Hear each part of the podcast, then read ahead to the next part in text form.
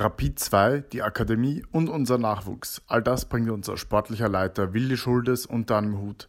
Wie die letzten Wochen und Monate so ausgesehen haben und unter welchen Bedingungen aktuell trainiert wird, das erzählt euch in einem ganz kurzen Interview. Am besten ihr abonniert wieder unseren Kanal und lässt die ein oder andere gute Bewertung auf iTunes hier. Viel Spaß beim Reinhören.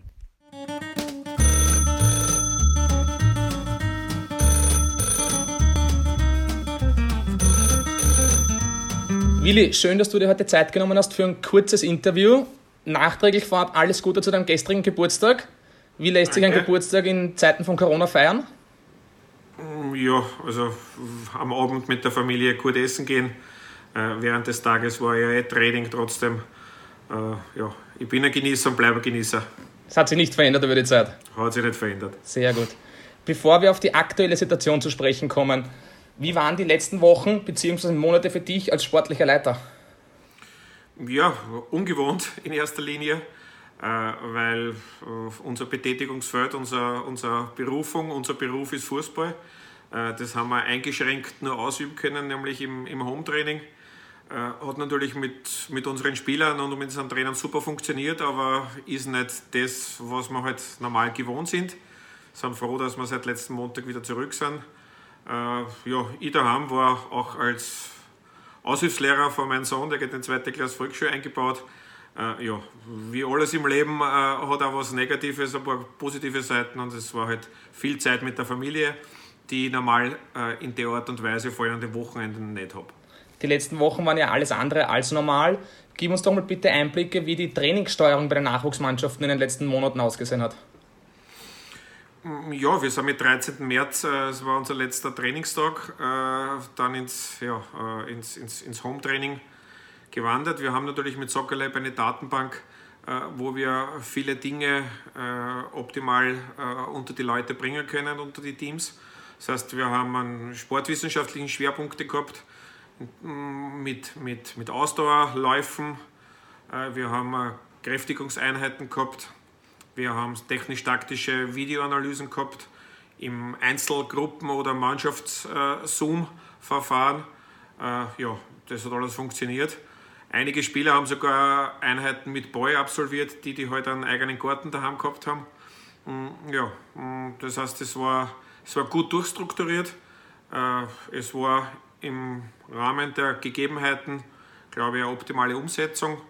Und ja, es war etwas anderes, aber wir haben trotzdem die Zeit so gut als möglich genützt. Wenn man jetzt auf die abgebrochene Saison einen kleinen Rückblick wirft, wenn man da auf die Tabelle schaut, Rapid 2 war Zweiter, die U18 und die U16 war auch Zweiter und die U15 sogar Erster. Wäre das schon eine recht, hätte eine recht historische Saison werden können, hätte man sie zu Ende spielen können, oder?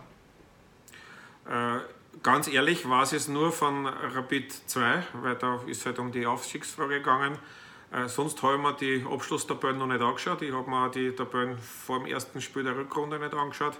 Ich weiß, dass wir gut drauf sind, aber mittlerweile haben wir ein Niveau im Nachwuchs des SK Rapid erreicht über die letzten Jahre, dass ich überzeugt bin, dass das, das nächste, übernächste Jahr und so weiter äh, weitergehen wird. Wobei die Tabelle natürlich äh, schön ist aber es geht nach wie vor um Einzelspieler hervorzubringen für die Nationalmannschaften, für unseren Profikader. Um das geht es letztendlich. Äh, wenn man viele gute Einzelspieler hat und eine Idee vom Fußball, dann wird man auch mehr gewinnen als verlieren. Und wenn man mehr gewinnt, dann wird man in der Tabelle weiter vorn sein. Aber wir spielen jetzt nicht unbedingt, ja, also wir spielen ums Gewinnen, aber die Tabelle ist jetzt nicht das, was, was, was das Hauptausschlaggebende ist. Ja. Die Gegenwart lautet, man darf wieder trainieren.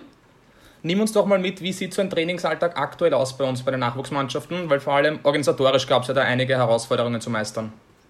Ja, es war schon eine organisatorische und logistische Herausforderung, aber wir haben das ganz gut geschafft. Also wenn ich mal mit den Rahmenbedingungen rundherum bedingen, äh, beginnen darf, bevor man überhaupt zum Trainingsinhalt gekommen ist, äh, eben Anreise äh, individuell, dann zum Trainingszentrum mit Mund-Nasenschutz, egal welche Altersgruppen, dann äh, keine Kabinen, das heißt direkt mit dem Trainingsgewand oder wie früher mit, mit dem Rucksack und mit der Tasche am Rücken.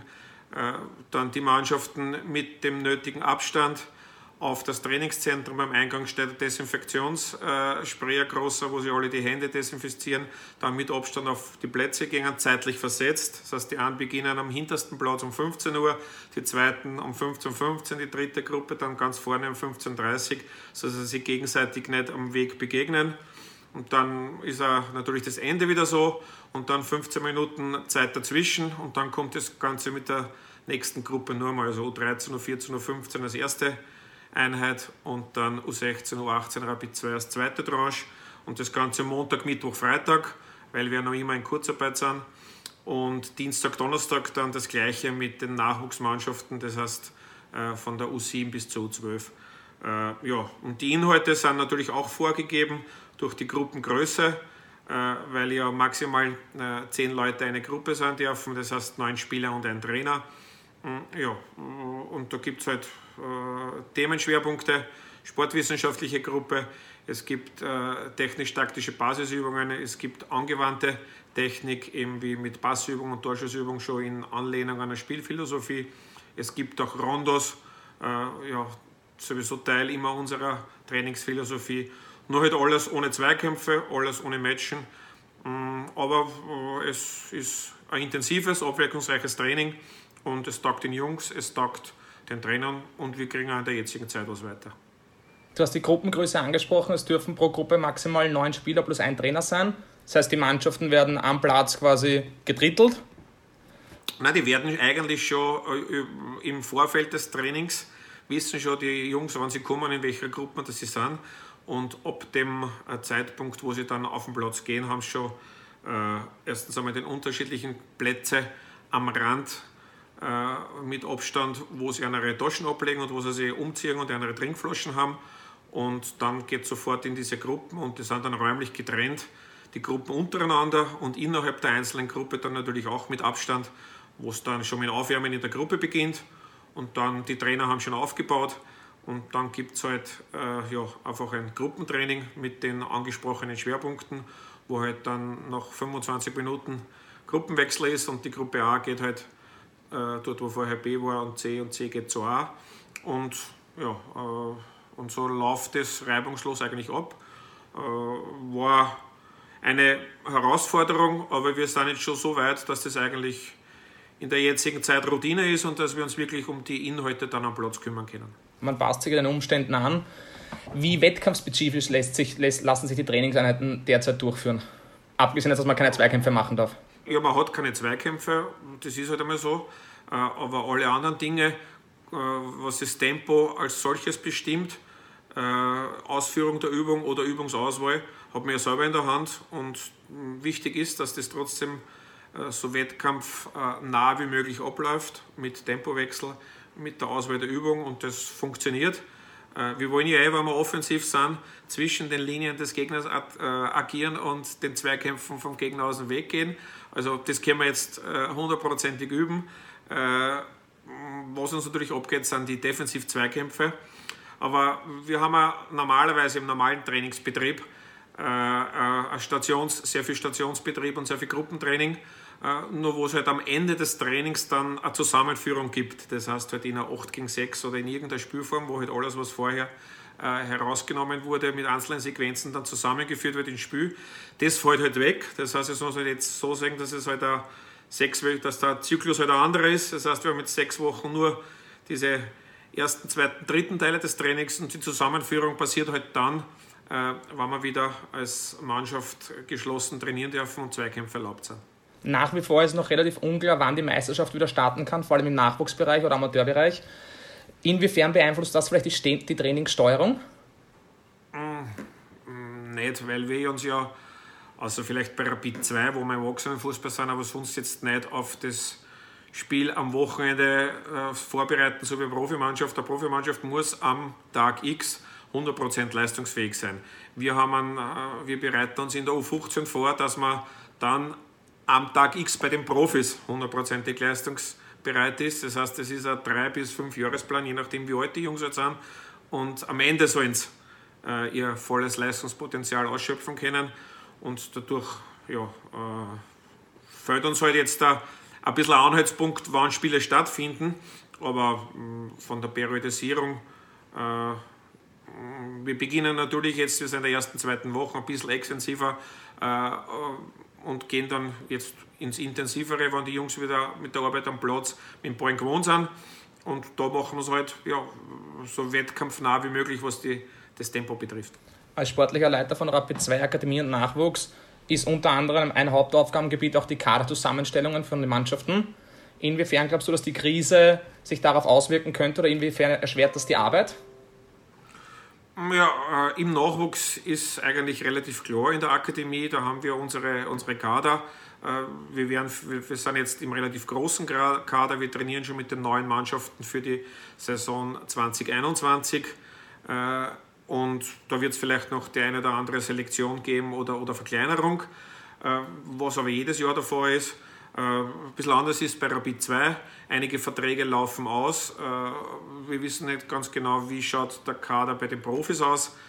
Wer von den Jungen, die jetzt oben trainieren, bleibt im Profikader. Und, und, ja, aber im Großen haben fast 80% der Spieler haben laufende Verträge. Das heißt, es geht jetzt nur mehr um diese paar Spieler, und da fangen jetzt die Gespräche an, um diese paar Spieler, wo der Vertrag ausrennt.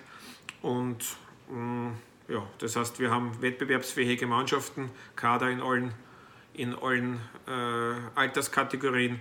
Jetzt geht es nur mehr um, um drei, vier Spieler vielleicht. Ja. Trainingslager wird es aber im Sommer nicht mal lang keine geben, sowohl für die für Rapid 2 als auch für die ganzen Akademiemannschaften. Nee, es war geplant wie immer Anfang Juli Trainingslager der zweiten Mannschaft in Ollersdorf, Sporthotel Strohl, äh, langjährige Partner von uns. Das mussten wir absagen, weil eben äh, wir noch nicht gewusst haben, wie das dann zu der Zeitpunkt ausschaut. Trainingslager der Akademie ist normalerweise in der zweiten Augustwoche äh, in Schileiten. Äh, Stand jetzt werden wir das auch nicht wahrnehmen können, aber wir haben ja trotzdem bei uns äh, im Happelstadion hervorragende Trainingsbedingungen. Man kann dort ein Trainingslager mit Vormittag- und Nachmittagstrainingseinheiten abhalten. Was halt wegfällt, ist einfach die Übernachtung und in Zeiten von Corona äh, ja, geht es eben um das, dass die Hotellerie bis jetzt noch nicht offen war und Tourismus und darunter fallen auch Trainingslager. Willi, zum Abschluss eine ganz allgemeine Frage. Inwiefern glaubst du, dass die Corona-Krise den Fußball beeinflussen könnte in Zukunft? Jetzt nicht unbedingt aus sportlicher Perspektive, sondern allgemein. Ja, also jetzt einmal unmittelbar in der Transferperiode wird's, äh, wird der Fußball beeinflusst werden, weil eben äh, ja, die meisten Vereine, ausgenommen die ganz großen äh, aus den Big Five ligen, äh, die meisten Vereine halt äh, finanzielle Probleme haben. Das ist, liegt in der Natur der Sache. Äh, und dadurch werden auch die Transfertätigkeiten nicht so ausfallen, wie es eben davor ausgefallen sind. Wie sie sich dann weiterentwickelt, weiß ich nicht. Oft ist es so im Leben, dass man zwar sagt, es wird sich was ändern, aber in dem Moment, wo es an jedem gut geht, ist meistens dann wieder so, wie es vorher war. Äh, wir ändern nichts daran. Äh, ich glaube, dass Spieler aus dem eigenen Nachwuchs, die gut ausgebildet sind, die bereit sind für Rapid äh, und fähig sind, für Rapid Profifußball zu spielen, nur wichtiger werden. Und ich hoffe, dass uns das gelingt. Wir waren auf einem guten Weg. Ich glaube, wir sind nach wie vor auf einem guten Weg und wir werden auch nach der Rückkehr ins tägliche Alltagsgeschäft auch noch immer gut unterwegs sein.